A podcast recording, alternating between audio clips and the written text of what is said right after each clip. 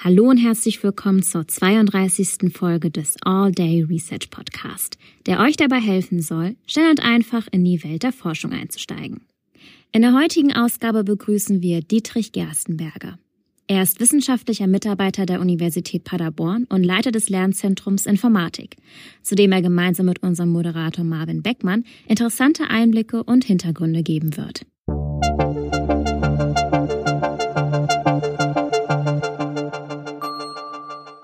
All Day Research Podcast.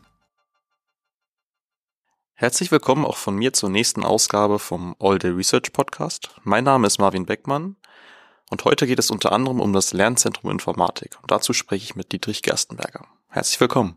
Ja, hallo und danke für die Einladung. Gerne. Vielleicht erstmal über dich. Wie bist du nach Paderborn gekommen? Also in Paderborn oder sagen wir mal in Ortsteilen von Paderborn wohne ich eigentlich schon seit äh, dem Kindergartenalter. Bin also irgendwann so im Kindergartenalter nach Elsen gekommen. Dann haben die Eltern in äh, Borchen gebaut, also nochmal ein Umzug nach Borchen, so Grundschulalter. Und da bin ich dann auch geblieben. Äh, weiterführende Schule war dann Paderborn mit dem Busfahren. Und äh, danach kam dann Uni Paderborn, Diplominformatik. Das war dann 88 für mich. Ähm, und 94 war ich dann fertig mit dem Diplom, habe dann in Paderborn wieder angefangen zu arbeiten, etwas kleinere Firma, äh, vier Jahre lang und habe mich dann äh, nach einer größeren Firma umgeschaut und habe dann ja nach 98 war das dann also vier Jahre äh, bis kurz bevor ich an der Uni angefangen habe, in einer größeren Firma von in Paderborn gearbeitet, da wo die Smartcards produziert und entwickelt wurden, die es aber mittlerweile nicht mehr gibt. Ja. Dich hat es dann ja irgendwann auch wieder an die Uni zurückgezogen. Genau, das war dann ja 2017, Januar 2017. Seitdem bin ich für das Lernzentrum verantwortlich. Ich hatte gesehen, dass da jemand gesucht wird, der das leiten sollte. Ich hatte mir erstmal nicht wirklich viel drunter vorstellen können. Lernzentrum, Leitung habe ich mir dann halt mal angehört im Gespräch.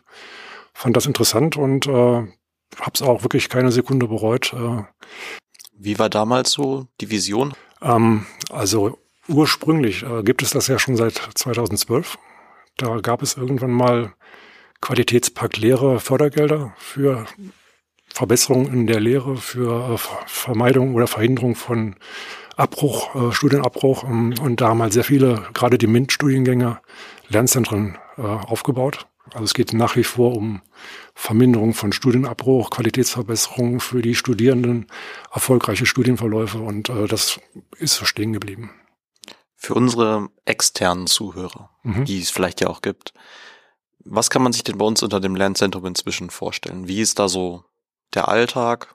Was bringt es mir als Studierender, das irgendwie hm. wahrzunehmen oder ja, genau. was hat das überhaupt so für einen Sinn? Ich meine, jetzt Reduzierung von Abbruchquoten hm. ja, klingt ja, genau. ja, irgendwie so, so konzeptuell erstmal relativ fern vom Studierendenalltag sonst. Also hm. ich meine, ja klar, ich möchte nicht abbrechen, aber was bringt mir das so als Studierender selber? Ja, also in der Anfangsphase und auch als ich 2016, äh, 17 das übernommen habe, war die Raumsituation für die Studierenden auf jeden Fall auch schon ein Problem. Also sich wirklich mal irgendwohin zurückzuziehen äh, oder auch Gleichgesinnte zu treffen, äh, da musste man sich vorher schon irgendwo verabreden, Cafete vielleicht oder was auch immer, weil die üblichen Räume für die Lehrer ja auch belegt waren. Seminarräume waren belegt äh, zu den normalen Uhrzeiten. Und da war es auch schon wichtig, äh, jetzt diese beiden Räume zu haben, die wir dann beziehen konnten gegenüber der Fachschaft. Das heißt, wir haben ja zwei Räume, die miteinander verbunden sind. Man kann da hingehen und da sind typischerweise dann die Informatikstudierenden unterwegs, äh, die an denselben Übungszetteln arbeiten wie man selbst auch vielleicht. Das heißt, selbst wenn man niemanden kennt, äh, man kann in diesen Raum reingehen und da kann man fast schon sicher sein, da sitzen welche, die arbeiten gerade am Mathezettel oder Modellierung äh, und da setzt man sich dann dazu und kann mitmachen.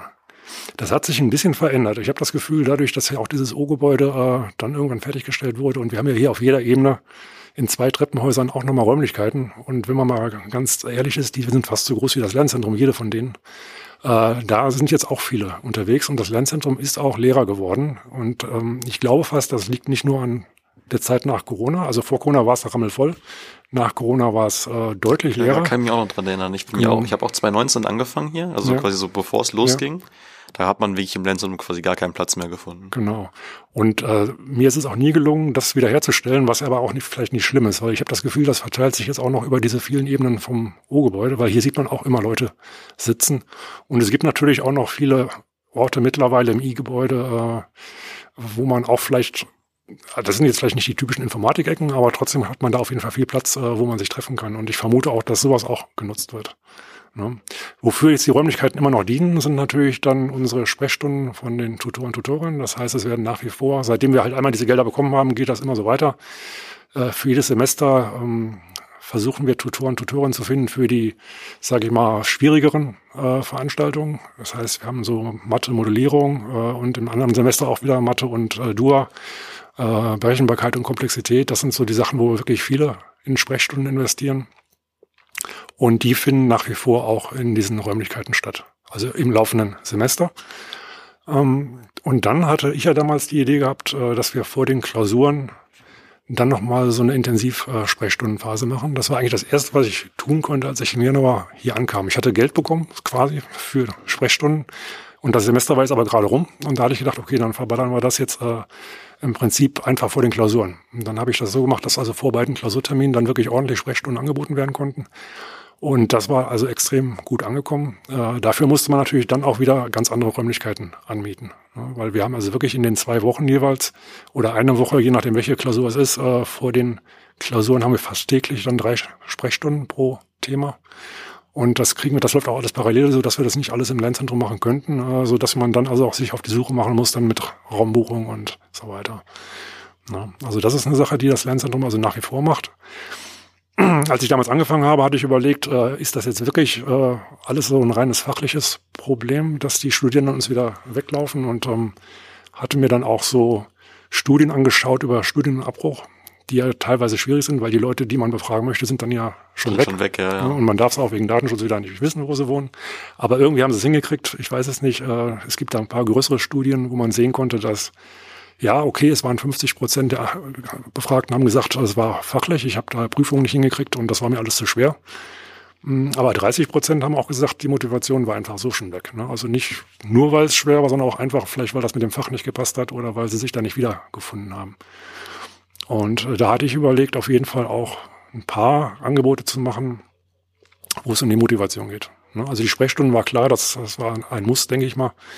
Äh, ich hatte dann angefangen, Workshops zu organisieren, die von IT-Firmen moderiert wurden. Und die durften jetzt also nicht nur Werbung machen. Das heißt, wenn die 90 Minuten hier bei uns waren, dann gab es am Anfang meistens so einen Werbeblock, fünf bis zehn Minuten. Äh, war auch okay, so fand ich, weil die kamen ja dann auch umsonst zu ihrem Vortrag. Und danach mussten sie dann aber abliefern, irgendwas wirklich Konkretes aus dem Arbeitsalltag bei Ihnen. Äh, wie werden da Projekte gemanagt? Welche Entwicklungsübungen benutzen die? Welche Methodiken vielleicht bei der Entwicklung? Wie machen die ihre Qualitätssicherung? Und da sollte dann aber wirklich mindestens eine Stunde auch zu so einem Thema was gesagt werden. Äh, und die Workshops, die waren eigentlich auch vor Corona zumindest immer sehr gut angekommen. Ich hatte also immer mindestens 20 Studierende da drin sitzen, die äh, dann auch gekommen sind. Und das, obwohl ich es an der Fürstenallee gemacht habe. Also ich habe ja mein Büro an der Fürstenallee. Und für mich ist es um ein Vielfaches einfacher, da einen Raum zu organisieren, als jetzt hier wieder über diese Raumverteilung mich da zu bewerben für sowas. Hm, ich habe es damals so durchgezogen und äh, jetzt nach Corona muss ich sagen, bin ich äh, weich geworden und ich mache es jetzt mittlerweile hier am Campus, weil die Anmeldezahlen dadurch dann doch höher sind. Also die Anmeldezahlen sind nicht ganz zurückgekommen nach Corona. Äh, in Corona waren sie war alles online, habe das Programm weiterlaufen lassen und ich hatte sogar höhere Anmeldezahlen als vorher. Äh, aber dann mit der Präsenz, als die zurückkamen, äh, war mit diesen Angeboten irgendwie auch die Luft raus. Ich weiß nicht genau, woran es lag. Ob jetzt erstmal alle wieder froh waren, dass sie zu Hause rauskamen und vielleicht auch Party machen mussten, will ich jetzt nicht so behaupten, aber ähm, auf jeden Fall dieses Interesse an diesen äh, Vorträgen oder Workshops hatte ganz stark nachgelassen. Ne? Obwohl ich sie also auch immer hybrid angeboten hatte, äh, habe ich nie wieder geschafft, da auf diese 20, 25 Teilnehmenden zu kommen. Teilweise hatte ich auch nur zwei, drei Anmeldungen und dann mussten die abgesagt werden. Ne? Hatte ich dann auch mal ein ganzes Jahr ausgesetzt und jetzt wieder angefangen. Und jetzt hat es wieder gut geklappt. Ne? Wir hatten jetzt gerade erst so einen Chat-GPT-Workshop äh, und äh, der war gut besucht, fand ich. Ich hatte ihn jetzt vorher aber hier am Campus gemacht. Ja, was machen wir noch äh, darüber hinaus? Ähm, hatte ich irgendwann, das war auch so meine erste Idee, so ein bisschen mit so einer Forschungsfrage äh, und Lernzentrum. Ich hatte überlegt, ähm, ob man den Scrum, den ich aus der, ja, aus der Projektvorgehensweise in der Firma kennengelernt hatte, der Vorteile für die Softwareentwicklung bringt. Da gibt es Studien drüber, dass die Mitarbeiter motivierter sind als in den alten Techniken, wenn man nach Wasserfall vorgeht äh, oder ähm, dass auch die Qualität besser ist von dem, was abgeliefert wird. Und da hatte ich überlegt, ob man das nicht irgendwie rüberbringen kann in die Arbeit äh, mit Lerngruppen. Ne? Das heißt also, im Scrum wird ja so ein Team durch so ein Projekt geführt, beziehungsweise das führt sich ja fast, fast schon selber, weil es sehr, sehr eigenständig arbeitet. Und ich hatte überlegt, ob man nicht dann vielleicht diese Basis-Meetings, die es da gibt im Scrum, dieses, äh, wir gucken uns mal die letzte Woche nochmal an, diesen Review, dann die Retrospektive, wo man schaut, okay, was ist denn gut oder schlecht gelaufen und dann das Planning für die nächste Woche wo, oder für den nächsten Sprint heißt es da ja, äh, wo man dann guckt, dass man diese Verbesserungen dann in den Ablauf der nächsten Woche reinbringt. Und ähm, meine Idee war halt, okay, vielleicht versuche ich mal so eine Kombination aus diesen drei Meetings äh, mit Lerngruppen, die ich dann jede Woche im Semester treffe. Und da das natürlich ziemlich hart ist für Lerngruppen, sich jede Woche mit mir zu treffen, äh, haben wir dann gesagt, okay, da gibt es drei ECTS für im Studium Generale. Wenn ihr gleichzeitig auch noch äh, aufschreibt, wie viel Zeit ihr mit was verbringt. Also geht ihr in die Vorlesung, macht ihr Übungen, äh, lernt ihr, macht ihr Sport oder macht ihr so, so gar nichts privat. Also, ne? also sie mussten dann ein Protokoll führen, viertelstündlich, das ganze Semester lang. Ähm, das hatte ich so ein bisschen angelehnt an so eine Studie vom Herrn Schulmeister, der mal auch äh, über die Gewohnheiten der Studierenden versucht herauszufinden, wie viel die jetzt wirklich in der Lehre verbringen und wie viel die auch vielleicht eher so Freizeit haben. Äh, der hatte auch dieses 15-Minuten-Raster und äh, bei mir gab es halt jetzt drei Punkte im Studium Generale dafür. Ja, und das war dann so meine agile Betreuung. Also von der Idee jetzt, ähm, da irgendwie eine Forschungsfrage draus zu machen, bin ich wieder abgekommen, weil das war natürlich sehr aufwendig und ich hatte dann von der persönlichen Zeit her vielleicht dann drei Lerngruppen im Semester geschafft äh, zu betreuen. Ähm, und um dann wirklich Zahlen zusammenzukriegen für eine empirische Vorgehensweise, da ich wäre da nie fertig geworden wahrscheinlich. Ähm, aber es ist insofern weitergeführt worden. Der Herr Karl war damals darauf aufmerksam geworden und der meinte, das wäre ja ein bisschen elitär, wenn da immer nur so zwei, drei Gruppen von mir da so gefördert werden, ähm, ob man das nicht für alle machen könnte. Und seine Idee war halt dann wieder Gelder locker zu machen äh, und dass dann Studierende diese Meetings übernehmen. Also erfahrene Bachelor- oder Master-Studierende, die dann, wir haben das dann Buddy-Programm genannt, die als Buddy dann auch wöchentliche Meetings machen. Vor dem Hintergrund auch dann über die letzte Woche zu reden und was kann man besser machen und wie planen wir die nächste Woche. Aber natürlich nicht nur, man kann natürlich auch ganz eigene Fragen klären. Ne? Es war jetzt also nicht so ganz streng auf diesen Scrum abgestimmt, aber es hieß da trotzdem Scrum for Students äh, Buddy-Programm. Und äh, im Prinzip habe ich mich dann zurückgezogen mit meinen Gruppen und äh, habe das dann den Buddies übergeben, die dann eigentlich für die Erstsemester-Studierenden jeweils zuständig sein sollten. Ähm, das hatten wir ganz äh, ja, optimistisch geplant, weil wir dachten, da machen ja bestimmt alle mit. Da braucht man ja zehn Buddies und naja, also es haben natürlich nicht alle mitgemacht von den Erstsemester-Studierenden und ich auch nicht dann, damals. ja, also. und aber es war dann das erste Mal, als es äh, 2020 war natürlich Corona.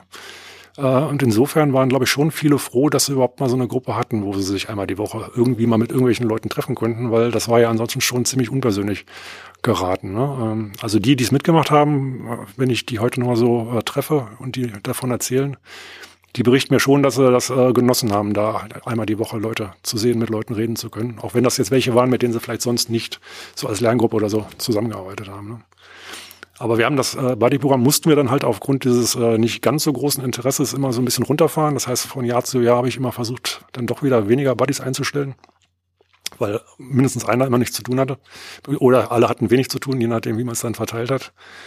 Ähm, das wird jetzt abgelöst. Ich weiß nicht, ob ihr, äh, doch, ich glaube schon, dass ihr das bestimmt wisst, die neue PO nächstes Jahr im Wintersemester, äh, nee, dieses Jahr im Wintersemester haben wir eine neue PO. Da gibt es ein verbindliches äh, Mentoring äh, in dem auch wöchentliche Meetings drin sind.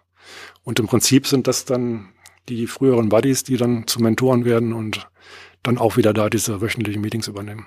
Ne, also wir brauchen natürlich jetzt nicht beides, also wir brauchen jetzt nicht wöchentlichen Mentor und wöchentlichen Buddy, äh, so dass wir das dann ineinander übergehen lassen. Also das Buddy-Programm ist jetzt eigentlich auch wieder Geschichte. Jetzt könnte ich mir überlegen, ob ich vielleicht dann doch wieder so elitär mir ein paar Lerngruppen raussuche.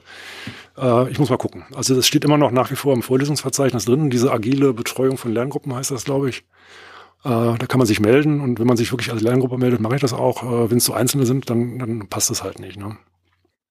So, ich gebe jetzt mal einen kleinen Einschub. Wir ja. stellen jedem unserer Gäste ein paar Entweder-Oder-Fragen. Uh, ja. Einfach direkt aus dem Bauch heraus, mhm. was mhm. besser ist. Okay. Bier oder Wein? Äh, Bier. Berge oder Meer? Berge. Hardware oder Software? Hm, ja, Software. Theorie oder Praxis? Praxis. Daten in der Cloud oder auf der eigenen Festplatte? Auf der eigenen Festplatte. Wenn du hier am Campus bist, Mensa Forum oder Mensa Academica? Äh, Grillkaffee. Kaffee oder Tee? Äh, ja, beides, ehrlich gesagt. Und abschließend Klausur oder mündliche Prüfung? Ähm, Klausur. Klausur, weil kann man sich besser darauf vorbereiten im Rahmen vom LZI oder? Also ich habe es jetzt gerade fast schon aus Sicht eines, der auch in der Lehre tätig ist, äh, gemacht, gesagt. Aber ich muss auch sagen, auch als Student habe ich Klausuren lieber geschrieben, als äh, mündliche Prüfungen zu machen. Also ich hatte natürlich auch erst bei mir damals ein Diplom, hatte man die erste mündliche Prüfung auch erst im, im Hauptstudium, also was heute vielleicht, sage ich mal, der Master ist. Vorher ist man da ganz von verschont geblieben. Ähm, und das das war dann nach meinem Abi, wo es ja das vierte Abiturfach gab, war das dann wirklich die, die zweite mündliche Prüfung, die ich hatte. Und das, also ich finde es immer gruselig. Also es war meistens so, äh, wenn man erstmal die ersten drei Sätze gesagt hatte, dann okay, dann war ja alles gelaufen, dann war man drin. Aber so die Zeit vorher, dass man jetzt wusste, man wird da jetzt so ausgefragt und so, also ich fand das immer merkwürdig. Ja, bei mir hängt es immer sehr viel vom Kurs ab. Also so, so viel, wie, je nachdem, wie viel Lust ich wirklich auf den Kurs habe. Wenn ich ganz viel Lust auf den Kurs habe, dann ist mündliche Prüfung auch immer ganz in Ordnung. Du hast ja gerade schon angesprochen, du bist auch in der Lehre tätig. Was machst du denn außerhalb vom LZI noch? Du hast jetzt das agile Programm schon angedeutet. Was sind noch so Sachen, wo man dich in der Uni antrifft? Ja, also da sind noch ein paar Sachen, die sogar noch gar nicht außerhalb vom LZI sind. Äh, da können einem zum Beispiel so Sachen passieren, wenn man das LZI leitet, dass äh, ein Herr Karl vorbeikommt und sagt, äh, wir brauchen Informatikfokus, das ist doch was für Sie. Ne? Also das heißt, es gab ja hier jahrzehntelang keinen Informatikfokus, während Mathevorkurse ja sogar zu meiner Zeit schon existent waren. Also da habe ich auch schon drin gesessen. Äh, Informatik halt nicht, hat wohl nie einer die Notwendigkeit gesehen. Äh, und dann wurde es also dem Lernzentrum, sage ich mal, überlassen, da jetzt für Abhilfe zu sorgen. Und auch der war dann äh, 2020 startbereit, gerade in Corona. Und wir hatten im Prinzip Glück gehabt, obwohl, na gut, also man muss sagen, das ging ja auch schon im Januar los mit Corona und Februar, da wusste man ja schon, wo es lang geht. Und äh, wir hatten natürlich dann eine Online-Plattform gewählt äh, für den Informatikfokus. Äh, haben das dann zwei Jahre lang online gemacht, auch als, also auch in, 23, in nee, 21 noch, genau. Und 22, als es dann wieder in Präsenz überging, haben wir eigentlich dieselbe Plattform genutzt, um äh, den Fokus dann in Präsenz zu machen. Äh, wir hatten dann den Vorteil, wir konnten also auch noch Studierende damit äh, bedienen, die dann irgendwie nicht kommen konnten. Das heißt, wir hatten also auch dann hybrid den Fokus, äh, so dass wir also in Präsenz die Plattform genutzt haben und dieselbe Plattform auch nochmal online raus und wir hatten dann so eine Zoom-Session, da konnte man also direkt mit uns auch den Fokus machen oder man konnte ihn auch natürlich äh, zu einer ganz anderen Uhrzeit auch nachts dann noch sich durch diese Tutorials da klicken. Und äh, weil es, äh, ich hatte damals rumgefragt, also der Herr Karl meinte, das wären ja auch bestimmt von allen Seiten, wären ja die Dozierenden auch unzufrieden mit dem, was so kommt von den Sch äh, Schulen. Und da könnte man ja dann auch was sagen, formale Sprachen vielleicht was reinbringen oder Datenbanken, was auch immer. Ich hatte also alle Dozierenden gefragt. Und eigentlich wollte aber keiner, dass äh, da irgendwas im Fokus gemacht wird aus seinem Fachbereich. Ne? Nö, das würden sie dann doch lieber selber machen. Ähm, einzig und allein Herr Karl war also schon sehr geschockt, was da teilweise bei ihm ankommt. Und er wollte also unbedingt, dass wir zumindest Programmierung halt machen. Und so ein Fokus war es dann auch. Also zwei Jahre lang hatten wir wirklich dann eine reine Programmierung gemacht. Und äh, weil in den Schulen ja auch im Lehrplan Java drin steht, haben wir gedacht, okay, äh, dann bringt es natürlich denen, die in der Schule Informatik hatten, die haben dann schon den Vorsprung mit Java. Und dann kommen vielleicht die dazu, die noch nie irgendwas gemacht haben. Und dann haben wir schon wieder so was Zweigleisiges im Fokus. Und dann haben wir uns überlegt, okay, wir machen Python. Dann haben sie schon mal so einen Vorgeschmack von dem, was im Semester kommt. Und vielleicht haben sie dann sogar wirklich einen Mehrwert, dass sie dann einfach auch ein paar Wochen im Semester dann Sachen eher wiederholen und es erst später dann schwierig wird. Also haben wir im Prinzip einen Python-Fokus gemacht. Den haben wir jetzt in diesem Jahr erstmalig auch um Themen erweitert, äh, Richtung formale Sprachen, Grammatiken äh, und endlich Automaten hat man noch mit reingenommen. Äh, das ist passiert, weil ähm, ich so einen MINT-Test entdeckt hatte. Da kann man also mal schauen, ob einem so dieser Informatikbereich überhaupt gefällt. Das heißt, da kann man online äh, sich durchklicken. Das hat irgendwie die TU oder Uni Hamburg äh, entwickelt und mal so ein paar Fragen äh, beantworten, die man beantworten können müsste, wenn man Informatik in der Schule hatte. Wenn nicht, äh, möchte man ja aber vielleicht auch wissen, was passiert denn da im Studium und äh, schon mal so einen Vorgeschmack bekommen. Und da waren halt auch sehr viele Sachen drin aus den Bereichen, die ich gerade genannt habe. Und da hatte man auch sehen können an den Ergebnissen, die wurden mir dann zur Verfügung gestellt. Ich hatte mich mit denen abgesprochen, die hatten also praktisch Logins verteilt an meinen Fokus. Die haben alle dann schön oder auch nicht alle äh, daran teilgenommen. Äh, und ich konnte hinterher gucken, welche Aufgaben jetzt gut gelöst wurden, welche weniger. Und da war schon zu sehen, dass man also auch gerade in den anderen Themen vielleicht doch auch ein bisschen was bringen muss. Haben wir dann jetzt gemacht im letzten Jahr, aber es war alles so, dass man im Fokus eigentlich selbstständig durch diese äh, Tutorials durchgeht und man kann auch selbstständig aussuchen, mache ich jetzt noch was endlich noch Automaten oder nicht. Und ich hatte das Gefühl, dass die meisten sich doch wieder aufs Programmieren da gestürzt hatten. Ne? Ja, und dann mache ich eigentlich seit Jahren schon am Ende des Wintersemesters in der vorlesungsfreien Zeit einen Java-Kurs. Also irgendwann war ja hier auf Python umgestellt worden und dann hat man im dritten Semester ja plötzlich ein Praktikum, wo man wieder Java braucht. Und da hatte ich im Prinzip überlegt, äh, da schiebe ich jetzt äh, am Ende des Wintersemesters so in der freien Zeit ähm, einen Java-Kurs noch zwischen. Der ist auch immer gut besucht worden, äh, allerdings auch von unseren internationalen Studierenden. Also auch da hatten wir immer wieder viele, die ein bisschen programmieren wollten oder mehr Erfahrung sammeln sollten, so dass der dann oft auch auf Englisch war oder zumindest irgendwie so zweisprachig gehalten werden musste. Ich hatte jetzt äh, letztes Jahr ihn auch noch gehalten. Dieses Jahr stelle ich um und äh, dieses Jahr wird er heißen äh, Creative Coding. Äh, das ist so ein bisschen mal eine andere Herangehensweise an äh, das Programmieren lernen oder man kann es dann auch schon können und dann kann man halt komplexere Projekte machen ist eine Entwicklungsumgebung mit einem äh, grafischen Output. Das heißt, man kann da jetzt nicht in der Konsole irgendwie Primzahlen rausschreiben oder Fibonacci-Zahlen berechnen. Äh, man entwickelt oder man programmiert eigentlich immer irgendeine Grafik. Ja, da kann man also prima natürlich Rekursion mitmachen. Äh, man kann Kunstwerke programmieren, die jedes Mal, wenn man sie startet, ein kleines bisschen anders aussehen, weil man da mit Zufallszahlen arbeitet. Ähm, und äh, das ist eine Plattform, die auch viel schon international in der Lehre eingesetzt wird, auch in Schulen, also weil es halt auch schon für, sage ich mal, für Jüngere da viele Möglichkeiten gibt, sich da schon mal so grafisch auch auszudrücken. Äh, aber, und das darf man nicht verachten, also man kann da auch komplexe Sachen machen. Man kann da, ich hatte letztes Jahr mal so einen Workshop damit schon gemacht, hatten wir aus der E-Technik einen dabei, der erstmal gleich so Partikelsysteme da äh, hat entstehen lassen, die dann da herumwirbelten. Also da kann eigentlich jeder so sein Ding drin finden. Ne? Also Data Science könnte man damit machen, mal auf eine andere Art. Ähm, da hatte ich mal gesehen, also es gab so Zahlen für UFO-Sichtungen oder so. Ja, dann kann man also praktisch dann vielleicht die UFOs auf einer Landkarte visualisieren, wo sie dann erschienen in so einer Zeitleiste und wo sie wieder verschwanden. Also man kann halt äh, so auch Data Science mal auf eine ganz andere Art betreiben. Ja, also alles, was sich irgendwie visualisieren lässt, kann man halt mit dieser Umgebung machen. Und das ist etwas, was ich auch wieder so tutorial-basiert in so einem Creative Coding Kurs da äh, zusammengestellt habe.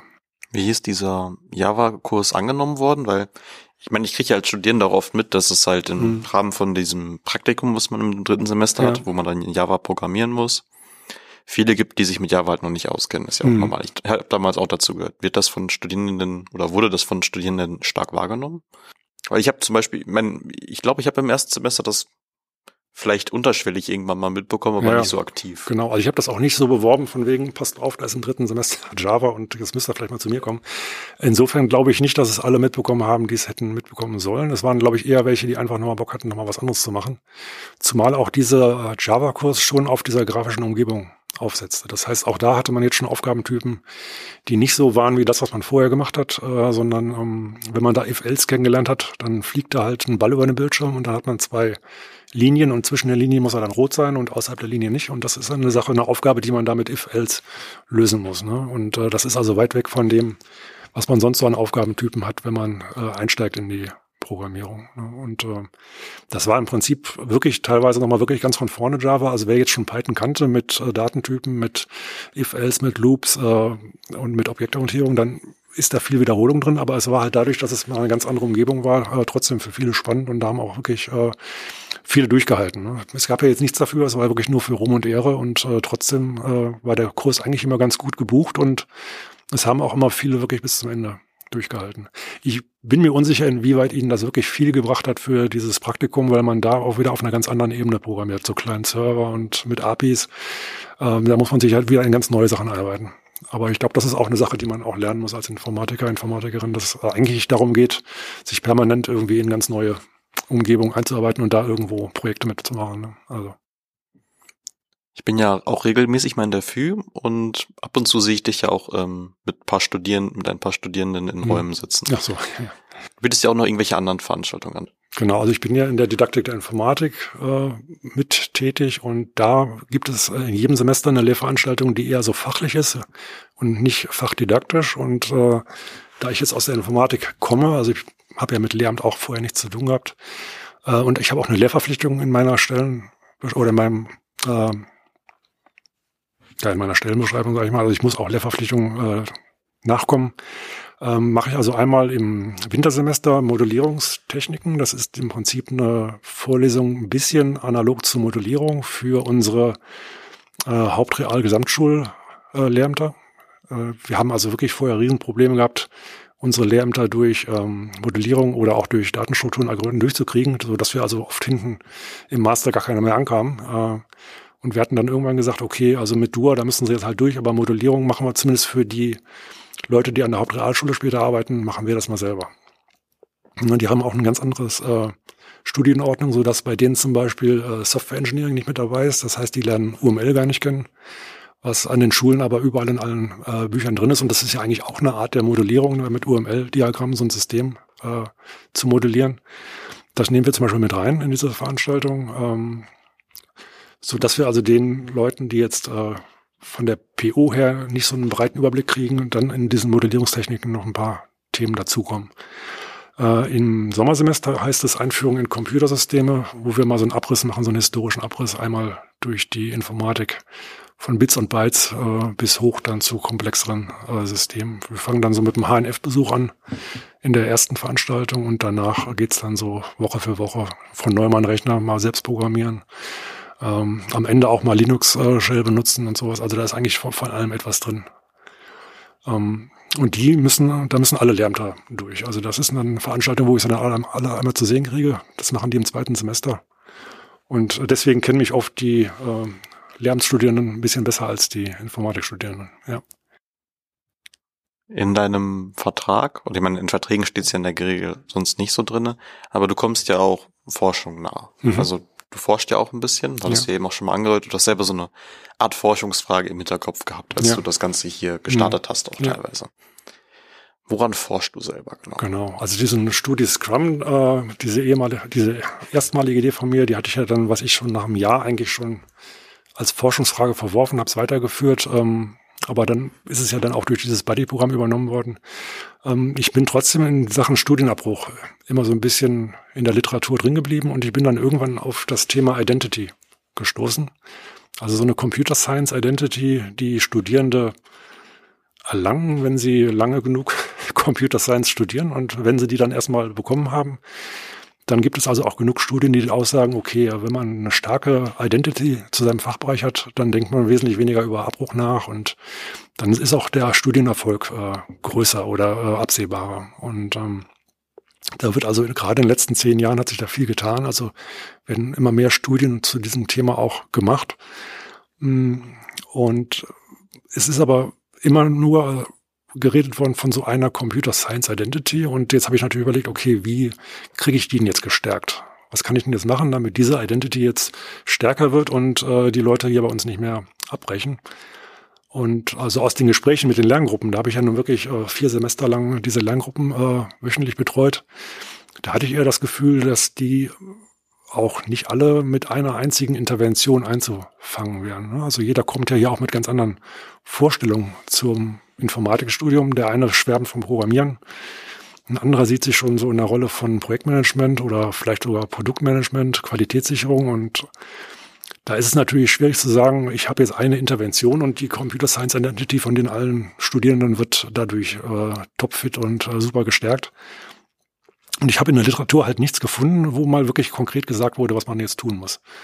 Äh, und es wurde auch nicht wirklich differenziert. Also wir haben, ich habe mit ähm, Kollegen, Kolleginnen zusammen ein, sehr aufwendiges äh, Literature Review gemacht. Äh, wir haben also wirklich geschaut, wie, was gibt es da für Studien schon aus dem Bereich, also sowohl schulisch als auch aus dem Hochschulbereich und mussten feststellen, okay, ähm, da gab es schon einiges an Studien, aber oft wurden nur Identity-Konzepte aus anderen Fachbereichen aufgegriffen und bei uns einfach mal so nachgestellt, solche Studien. Ähm, es wurde aber nicht wirklich selber was entwickelt. Ähm, es gibt ein paar Ausnahmen natürlich äh, von Computing Identity, äh, von Mahadeo. Äh, aber auch da bleibt es dann dabei oder da werden auch nicht wirklich Inter Interventionen entwickelt oder mal vorgestellt. Also was man sehen kann ist, Es scheint so auf Richtung Teamarbeit, Projektarbeit rauszulaufen oder man muss einfach mal mit in die Praxis von Firmen reingucken, äh, dass dann sich so eine Identity deutlich entwickelt hatte bei so Testgruppen. Mm, aber jetzt mal ganz konkret zu sagen, macht doch einfach das und das an eurer Uni und dann wird alles gut, äh, das gab es nicht. Ähm, und auch allein jetzt von dem Gefühl, dass es bei jedem ein bisschen anders ist, bin ich dann gelandet bei der ähm, Personas-Methode. Weiß nicht, äh, das ist eine Methode, die ja groß geworden ist in dem User Design Entwicklung, sage ich mal. Der Alan Cooper hatte die mal genutzt, um ja im Prinzip die Anforderungen zu bekommen zu Software-Systemen. Da werden die Benutzer befragt, äh, was sie für Probleme vielleicht auch mit der Software haben oder was wollen sie für Probleme lösen mit der Software, was haben sie für einen Background. Ähm, sehr vielfältig äh, so ein Interview. Und danach äh, werden dann, wenn man da jetzt hunderte Leute interviewt hat, werden die qualitativ analysiert und dann findet man auf einmal so Gruppierungen von ähnlichen Wünschen und oder auch Bedürfnissen oder Problemen mit der Software, äh, so dass man dann diese Gruppierung dann so zu äh, Personas komprimieren kann. Das heißt, dann wird also plötzlich aus den Antworten von, sage ich mal, 30 Leuten, die so ähnlich ticken oder die ähnliche Sachen vielleicht auch mit dieser Software anstellen wollten, wird dann eine Persona, äh, die dann sehr detailliert wie eine Person beschrieben werden kann und die ganz bestimmte Bedürfnisse hat. Und äh, die wird dann von den Produktentwicklern als Person wahrgenommen und für die wird jetzt ein neues Feature oder werden neue Features gemacht, um der genau äh, zu helfen. Na, und wenn man das gemacht hat, dann hat man im Prinzip dadurch 30 anderen Leuten äh, die Wünsche von Lippen abgelesen und äh, allein dadurch, dass man für diese eine Persona jetzt die äh, Software äh, optimiert hat. Und äh, das wird aber mittlerweile auch überall genutzt. Also es ist nicht nur Softwareentwicklung, das kannst du machen, wenn du ein Möbeldesigner bist, dann hast du vielleicht auch Leute, die eher ihre Möbel gern zusammenbauen selber oder welche, die hochpreisig Designersachen haben möchten. Also auch da wirst du solche Kundengruppen finden, äh, deren Bedürfnisse du dann speziell befriedigen möchtest. Ähm, und auch da wird diese Methode angewendet. Und da dachte ich mir, okay, warum jetzt nicht auch hier bei uns an der Uni? Und wir befragen einfach mal Studierende, äh, was sie so für Vorkenntnisse haben, was sie erwarten vom Studium, wo sie hin möchten, was sie für äh, Probleme auch vielleicht aktuell haben, Bedürfnisse.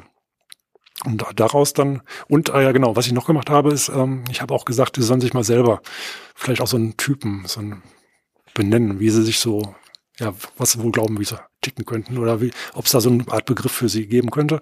Sie sollten das einmal für sie selber machen dann hatte ich zu Anfang auch gedacht, okay, bei Identity geht es auch darum, wie man, nimmt man andere wahr. Also so ein Identity-Begriff ist, als Informatikstudierender sich selbst wahrzunehmen oder auch von anderen wahrgenommen zu werden. Ne? Und da dachte ich, okay, dann kann ich ja vielleicht auch mal in meinem Fragebogen äh, die Perspektive auf die anderen nehmen und dann beschreibt auch, auch mal noch einen anderen Typen, der euch hier öfter über den Weg läuft. Und da hat sich dann aber herausgestellt, dass in diesem Bereich der Beschreibung des anderen Typen also ganz viel Stereotype auftauchten. Das heißt, da haben also viele so den Gamer beschrieben oder den Nerd und äh, das war jetzt natürlich nicht so schrecklich hilfreich. Vor allen Dingen beim Nerd konnte man sehen, dass der immer nur als der andere beschrieben wurde. Während beim Gamer hatte ich dann auch ein paar gefunden, die sich selber als Gamer beschrieben hatten. Also da konnte man sich vielleicht noch eher auf die Aussagen verlassen. Wenn man sich selber so beschreibt, dann wird man ja wohl auch bei dem Rest bei der Wahrheit bleiben, sage ich mal. Aber wenn man natürlich jetzt einen fremden Studierenden, den man als Nerd wahrnimmt, dann so mit seinen Problemen und mit seinen Bedürfnissen beschreibt, dann weiß man natürlich nicht, ob das so so stimmt. Ne?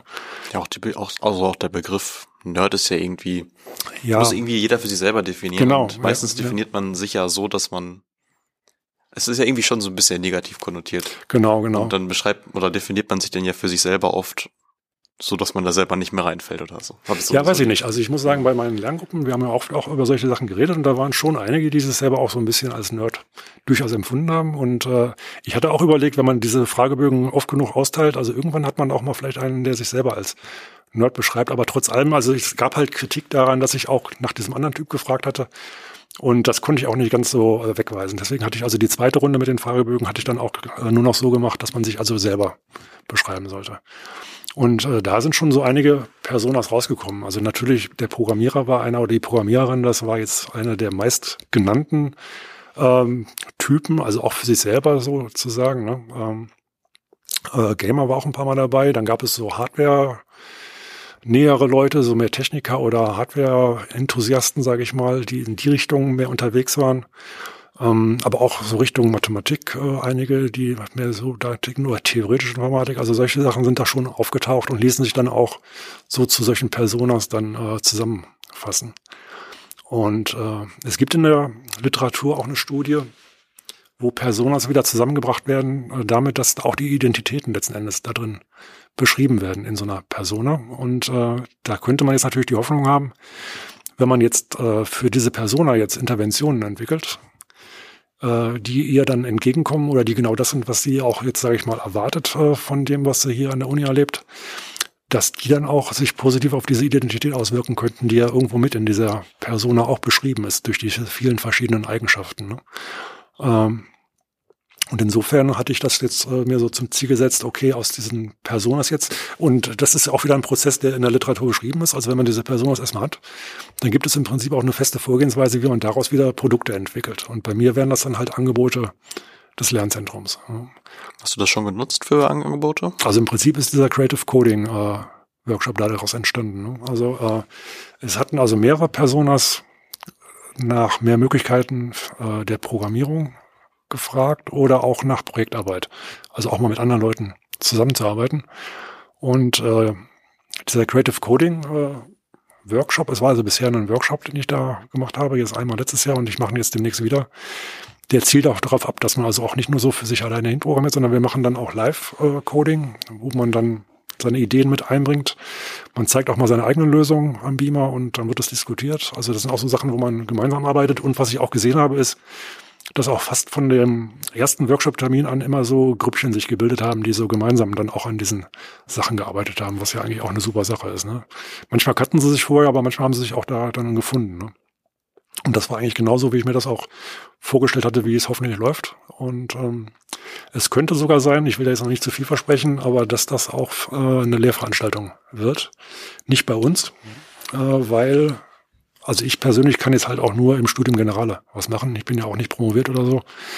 Ähm, das habe ich aber schon gemacht, Studium Generale, und ich denke mal, das wird man mir dann auch nicht verwehren, wenn ich so einen Programmierkurs übers ganze Semester anbiete, dass ich dann hinterher ein paar Punkte im Studium Generale da vergeben kann. Das Problem ist nur, wenn wir in der Informatik so einen Kurs anbieten, dann darf die Informatik da nicht Studium Generale für kriegen. Und deswegen hatte ich jetzt Kontakt aufgenommen zu den Medienwissenschaften. Das heißt, dieser Kurs wird sehr wahrscheinlich ab jetzt äh, immer in den Wintersemestern in den Medienwissenschaften angeboten, äh, so dass man dann also auch als Informatikstudent da Studium Generale für bekommen kann. Die Medienwissenschaftler dann sowieso, die lernen ja auch ein bisschen Programmieren bei sich in der PO. Und wir wollen auch noch versuchen, äh, den Fachbereich Kunst damit reinzukriegen. Das werden dann vermutlich, ich will jetzt hier nichts behaupten, aber da werden wahrscheinlich einige Programmieranfänger, Anfängerinnen dann dazukommen. Und das äh, Lehrmaterial, was ich dann da habe, muss natürlich das auch abfangen. Das heißt, ich muss also im Prinzip vom absoluten Anfänger, Anfängerin bis hin zum Experten dann auch was dann dabei haben, mit dem ich die, die das ganze Semester nun beschäftigen kann. Da bin ich mal gespannt, was ich dazu noch hören werde. Ihr habt ja vom LZI jetzt relativ neu auch das Metaverse mhm. versucht irgendwie zu integrieren. Vielleicht kannst du kurz sagen, was da so deine Vision ist. Ja. Mhm. Und was noch fehlt, damit deine Vision so komplett wird, um es mal so ja, zu sagen. Das hebe ich mir bis zum Schluss auf. Ja, also die Vision hatte ich im Prinzip, äh, als das mit dem Lockdown losging. Da wurde das LZI abgeschlossen. Ja gut, ich meine, man hätte es auch offen lassen können, weil die Uni war ja abgeschlossen. Ähm, aber letzten Endes war dieses spontane Treffen von anderen Leuten, das war dadurch ja komplett weg. Das heißt, wenn du jetzt irgendwie im ersten Semester vielleicht noch niemanden kanntest so richtig und du hattest aber trotzdem ein Problem mit, ich sage jetzt mal einfach Modellierung, dann konntest du halt früher die Tür vom LZI aufmachen und reingehen und dann saßen da irgendwelche Leute, die auch an diesen Zetteln von Modellierung gerade gearbeitet haben. Und wenn man jetzt, selbst wenn man schüchtern war, vielleicht hat man es ja trotzdem irgendwie geschafft, sich dann daneben zu setzen und zumindest mal heimlich zuzugucken und irgendwann ist man auch mal angesprochen worden und hat da mitgemacht. Ne? Das heißt, dieses spontane Treffen von, ja, ich sag mal Gleichgesinnten, das war komplett weg. Also wer jetzt nicht irgendwie schon vorher sich organisiert hatte mit irgendwelchen Leuten, äh, mit denen er sich dann vielleicht über WhatsApp abgestimmt hat oder Discord, äh, aber dann auch nur als kleine Gruppe, sage ich mal. Ähm, der war natürlich im Lockdown erstmal verloren. Ne? Und ich hatte immer überlegt, okay, gibt's nicht irgendwie was Digitales, wo man spontan hingehen kann und da trifft man Leute? Und jetzt bin ich natürlich groß geworden. Also ich meine, ich war da jetzt nicht oft drin damals, aber das war damals ein ganz großes Ding, dieses äh, Second Life. Ne, da konnte man ja auch rein mit dem Avatar rumwandern. Das ist dann irgendwann waren sie dann da alle nackig und dann äh, war Second Life ein bisschen langweiliger geworden, aber im Prinzip so eine Open World ist man ja in seinen ganzen Gaming-Umgebungen auch laufend drin. Äh, da trifft man Leute und da kann man auch auf Leute zugehen, mit denen sprechen oder wenn man nicht möchte, spricht man eben nicht mit denen. Da kann man gucken, wo treiben sich vielleicht Leute rum, die ich kenne oder auch eine Open World, in der man sich hinsetzen kann und vielleicht gemeinsam lernen kann. Das hatte ich so irgendwie im Kopf, wusste aber auch nicht genau, wie ich das machen soll und meine ganzen Kollegen und Kolleginnen haben sich überall totgelacht. Ne? Also wir hatten ja da unser Teams oder BBB oder was auch immer und damit waren die dann auch zufrieden. Äh, und äh, dieses, was ich da jetzt mit meinen Studierenden eigentlich machen wollte, das, äh, ja gut, das brauchten wir in der Lehre nicht. Da hatten wir ja unsere festen Termine und da konnte man sich die Leute natürlich in Big Blue Button reinholen. Ne? Äh, nur dieses Spontane brauchten wir nicht und da hatten die jetzt auch alle gar nicht so wirklich, äh, ja, weiß ich nicht. Also es war eher so, dass man mich da, glaube ich, für so einen kleinen Spinner gehalten hat. Und ein halbes Jahr später gab es auf einmal Gessertown. Das war ja dann so eine Plattform, wo man auch schon mit so einem Avatar rumwanderte. Und das Coole daran war ja, wenn man näher an andere Avatare rankam, dann war man plötzlich mit denen in so einer Videokonferenz. Ne, das heißt, dann tauchten plötzlich oben die Bilder auf von den Webcams und dann konnte man sich miteinander unterhalten. Und wenn man genug davon hatte, ging man einfach wieder weg mit seinem Avatar und sobald man weit genug weg war, war dann auch wieder diese, war man aus dieser Videokonferenz wieder raus, äh, Videokonferenz wieder raus. Und das war natürlich etwas, das konnte man so mit äh, Teams oder mit Zoom alles gar nicht machen. Da gab es natürlich mittlerweile dann auch so Breakout-Rooms, die mussten teilweise aber von einem Admin verwaltet werden. Und da mal jetzt eben so spontan von einer Gruppe zur anderen wechseln, also ich habe ich zumindest selten erlebt, dass das auch wirklich mal gemacht wurde. Während das in Gathertown ja ganz intuitiv war. Ne? Da konnte man dann an so einen Tisch gehen, da saßen schon ein paar, dann hat man sich mit denen unterhalten und da hätte man ja mit denen vielleicht auch gerade mal Modellierung lernen können. Und wenn man keine Lust mehr hatte, ging man zum nächsten Tisch, da machten sie dann vielleicht Programmierung. Also das war so, wie ich mir das vorgestellt hatte. Und die Kollegen, die vorher immer so gedacht hatten, was ist denn das für einer, die saßen dann plötzlich alle in der Weihnachtsfeier oder auf der Weihnachtsfeier dann zusammen in Gessertown und hatten da riesen Spaß. Äh, ja, ne, also wenn es dann erstmal da war, äh, fanden sie es dann auch gut. Und dann hat es noch ein bisschen gedauert. Dann habe ich irgendwann einen Studenten dazu motivieren können, mal so eine Machbarkeitsanalyse zu machen. Der hat sich also dann mal umgeschaut, was es alles so gibt für Plattformen, insbesondere wenn die dann auch Open Source waren und äh, worauf könnte man denn jetzt sowas aufbauen, so eine Open World fürs LZI. Und das war sehr vielversprechend, was er da gefunden hatte. Insbesondere hatte er so eine Open Source Plattform gefunden, von der er sich innerhalb von, was ich, drei Stunden auch einen Self-Hosted äh, Server dann erstellt hatte, auf dem er dann schon rumlaufen konnte. War er natürlich dann ganz alleine auf so einer großen äh, ja, Platte, sage ich mal. Die war dann so die Grundausstattung, dass man auf so einer großen Platte rumlaufen konnte. Ähm, aber das äh, sah erstmal wirklich sehr gut aus. Und vor allen Dingen hatte diese Open Source Community, die war auch ähm, auf äh, Discord vertreten mit so einem Kanal und da war richtig was los. Also da konnte man Fragen stellen und da hatte man nach zehn Minuten spätestens äh, einen, der sich da eingeschaltet hat und einem dann weitergeholfen hat. Und äh, dann haben wir also diese Machbarkeitsanalyse noch ein bisschen äh, länger äh, gefahren, sage ich mal, und gleich noch ein Prototyp dahinter gehängt. Und da hatte ich im Prinzip dann, nachdem er dann fertig war, dieser Student, schon so ein erstes kleine Open World äh, da stehen, mit der ich, mit der man auch mit Kollegen zusammen reingehen konnte und einfach mal ein paar Sachen ausprobieren konnte. Ne? Ähm, und ich bin mit dieser Idee dann äh, in den Förderpreis der Lehre reingegangen. Das heißt, ich hatte gesehen, dass es da diesen Förderpreis gab. Das war eine relativ knappe Sache, weil ich hatte das ein paar Wochen vor Abgabeschluss entdeckt und habe dann schnell noch ja, so mein Konzept aufgeschrieben äh, und bin dann damit tatsächlich dann auch durchgekommen und nachher vor der Jury dann auch präsentiert und äh, habe dann diesen Förderpreis bekommen, so dass dann auch Geld da war, das ähm, durchzuziehen. Ne? Also zur Zeit äh, habe ich also hatte dann die ganze Zeit jetzt zwei SAKs, die mich unterstützt haben. Äh, ich hatte da noch zu Beginn ähm, mit dem Games Lab zusammen so einen Blender-Kurs organisiert, äh, dass ich, da wollte ich dann so ein bisschen Zugriff auf Studierende kriegen, die sich für Blender, also für diese 3D-Modellierung interessieren. Und da habe ich die beiden dann auch äh, kennengelernt. Und äh, die machen also jetzt seit über einem Jahr für mich Modelle, beziehungsweise äh, ist, man kann auch relativ viel skripten, so mit JavaScript. Also was passiert, wenn man in bestimmte Modelle, also Gebäude so also reingeht, äh, dann kann man sich also damit Skripten dann noch verewigen und dann irgendwelche dynamischen Sachen dann noch äh, auslösen. So dass wir also jetzt im Prinzip eine Open World haben, mit äh, Treffpunkten verschiedenen für die Studierenden. An vielen Treffpunkten gibt es äh, so ja, Bildschirme, sage ich mal, die man auch äh, freigeben kann. Das heißt, äh, man kann also, da liegt dann meistens so eine Maus rum, wenn man da drauf drückt, geht auf einmal so eine äh, Messagebox auf auf dem realen PC dann und die fragt, okay, darf ich jetzt in deinem Browser hier eine URL öffnen? Und wenn man das tut, äh, dann kommt man in so eine Umgebung rein, wo man seinen Bildschirm teilen kann. Wenn man das macht, dann erscheint im Metaverse praktisch an der Stelle ähm, der geteilte Bildschirm. Also das haben wir da selber eingebaut. Das gab es vorher nicht. Das war also nicht drin in dieser Engine. Und was wir noch gemacht haben, ist, äh, wir können äh, Videos äh, synchron vorführen. Das heißt, man kann sich also in so einen Kinosaal da reinsetzen und gemeinsam mit anderen Leuten, so ähnlich wie bei Watch Together, wirklich gleichzeitig den Film sich anschauen und dann danach auch noch darüber unterhalten. Ne? Also das heißt, man guckt jetzt seinen, seine Vorlesungsaufzeichnung nicht so für sich ganz allein zu Hause abends, sondern man kann sich dann auch mit ein paar Leuten zusammen im Metaverse in dieses äh, Kino reinhocken und dann hat man da einen Mediaserver, da kann man sich die aussuchen aus den ganzen Veranstaltungen und äh, dann gemeinsam anschauen. Und vielleicht hinterher dann noch in die Kneipe gehen, virtuell und da noch ein bisschen drüber, drüber reden. Ne? Ähm, wir haben da äh, kollaborative Bildschirme, an denen man auch wieder mit diesem äh, in dieser Creative Coding Umgebung drin ist, wo man gemeinsam am Bildschirm programmieren kann. Das heißt, jeder sieht, was der andere macht und man hat auch gleich das Ergebnis dann so im Hintergrund eingeblendet. Ähm, und ja, wir hatten jetzt das Metaverse vor Weihnachten freigegeben. Und jetzt kommt das große Problem. Äh, es scheint sich also nicht allzu viele Leute dafür zu interessieren. Also ähm, ja, wie auch immer. Also am meisten bin ich da drin unterwegs und meinen SRKs und äh, es, dieses große Problem wird wahrscheinlich, das jetzt noch ein bisschen bekannter zu machen. Ich hatte also einmal eine Mail über den großen Studierendenverteiler geschickt. Den möchte ich jetzt aber auch nicht äh, permanent missbrauchen, weil ich weiß natürlich auch, dass man da sehr, also alle Studierende mit erreicht, egal ob sie nun wollen oder nicht. Und äh, ich kenne auch schon so von Freunden meines Sohns her, die kennen meinen Namen auch, weil sie sagen, oh, das ist immer der mit den vielen Mails. Also ähm, ich muss da auch vielleicht ein bisschen aufpassen, dass ich da nicht zu viel drüber schicke, also dass ich also jetzt irgendwie gucken muss, wie ich jetzt ohne diesen Studierendenverteiler zu oft zu nutzen, dieses Metaverse noch ein bisschen bekannter kriege.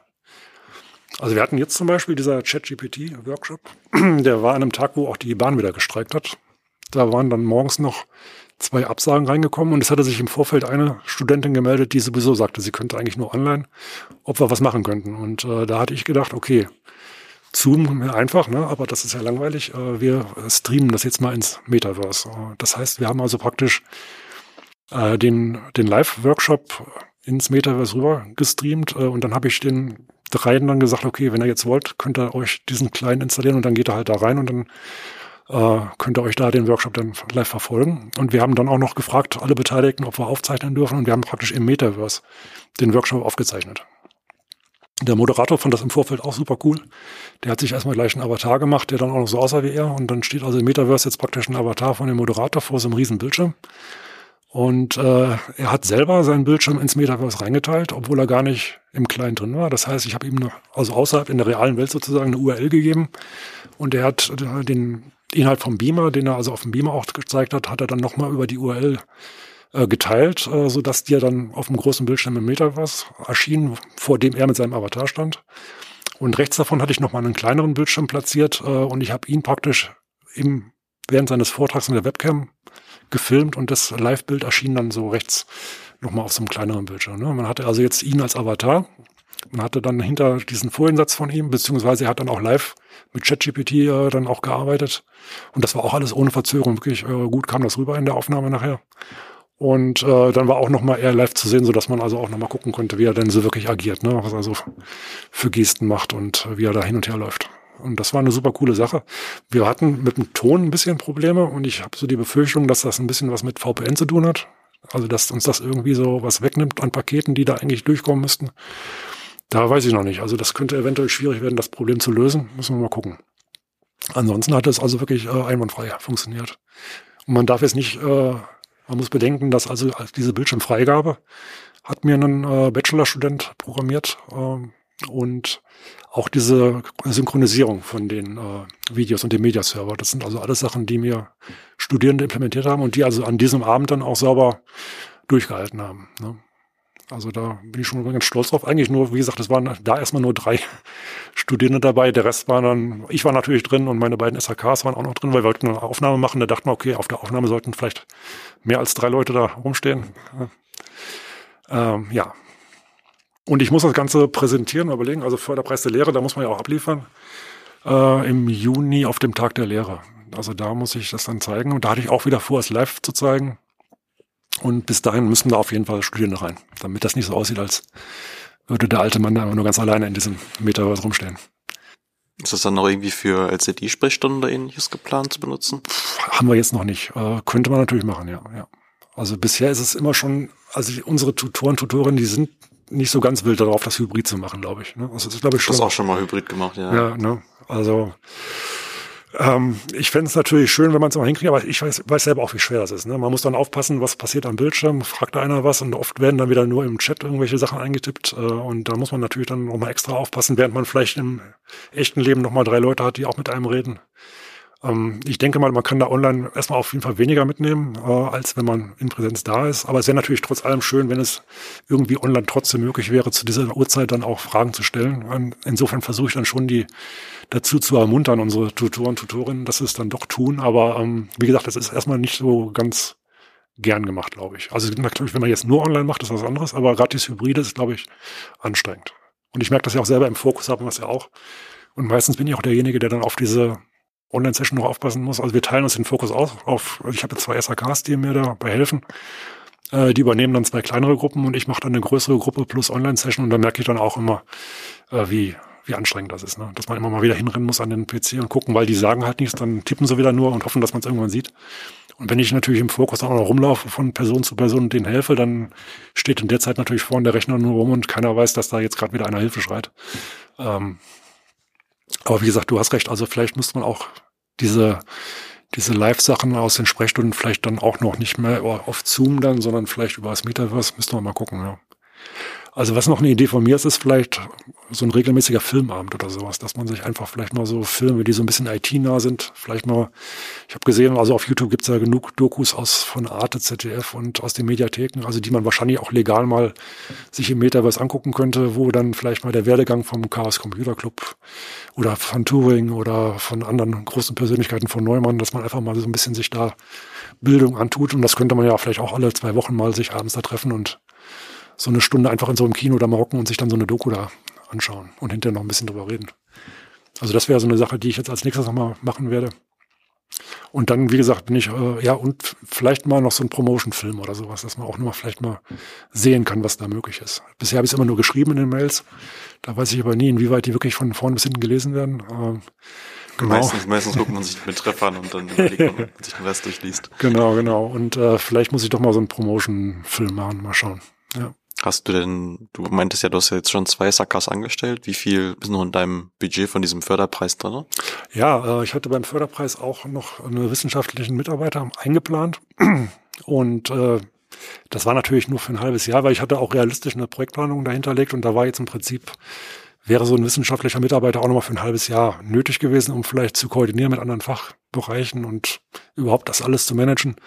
Ähm, war natürlich wirklich sehr unrealistisch, einen zu finden, der für ein halbes Jahr irgendwie so einen Vertrag da macht oder dass äh, irgendeiner von seinen wissenschaftlichen Mitarbeitern da einen abgibt für ein halbes Jahr. Ähm, Habe ich jetzt selber gemacht und äh, da ich ja mein Gehalt eh kriege. Ich habe auch versucht, dann dieses Geld wieder abzugeben sozusagen vom Förderpreis zu dem, der es mir eigentlich zahlt, aber der wollte es nicht haben, äh, so dass jetzt äh, da Gelder übrig waren und ich jetzt im Prinzip noch ein bisschen mehr auch SAKs einstellen kann. Also ich denke mal, da habe ich jetzt vielleicht, also solange ich nicht ein Laufzeitproblem kriege, dass ich irgendwann dieses Geld dann verbraucht haben muss, ist da eigentlich noch genug da, um vielleicht auch nochmal zwei Jahre lang äh, mit zwei SAKs zu arbeiten.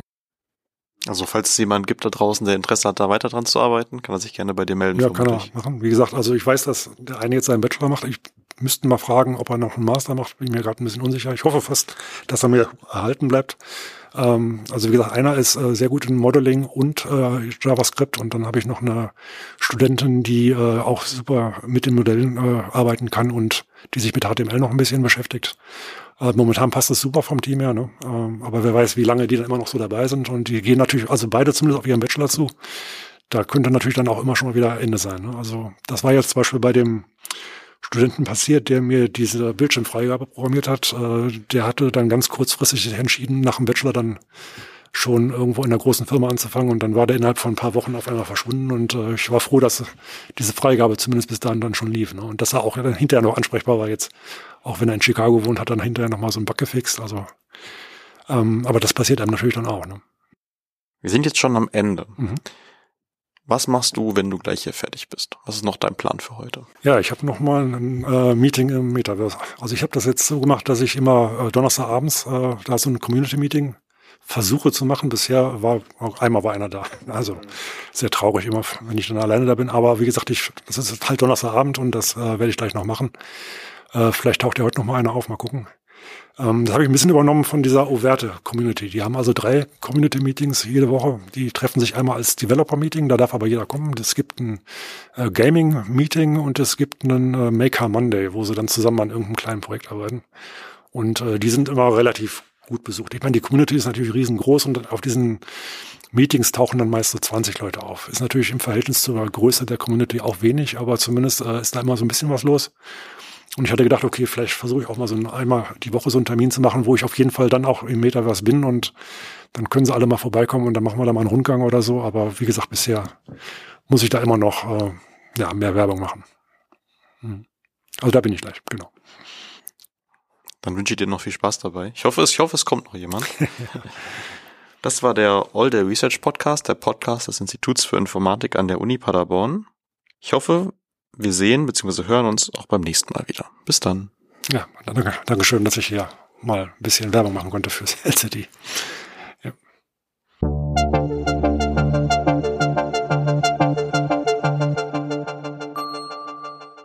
All Day Research Podcast. Dies ist ein Projekt in Zusammenarbeit des Instituts für Informatik unter der Leitung von Patricia Höfer und dem Fachschaftsrat Mathematik und Informatik der Universität Paderborn. Moderation und Redaktion Marvin Beckmann. Technik und Redaktion Yannick Greve. Sprecherin Sarah Akopian. Ihnen gefällt der All Day Research Podcast? Dann lassen Sie gerne eine Bewertung da.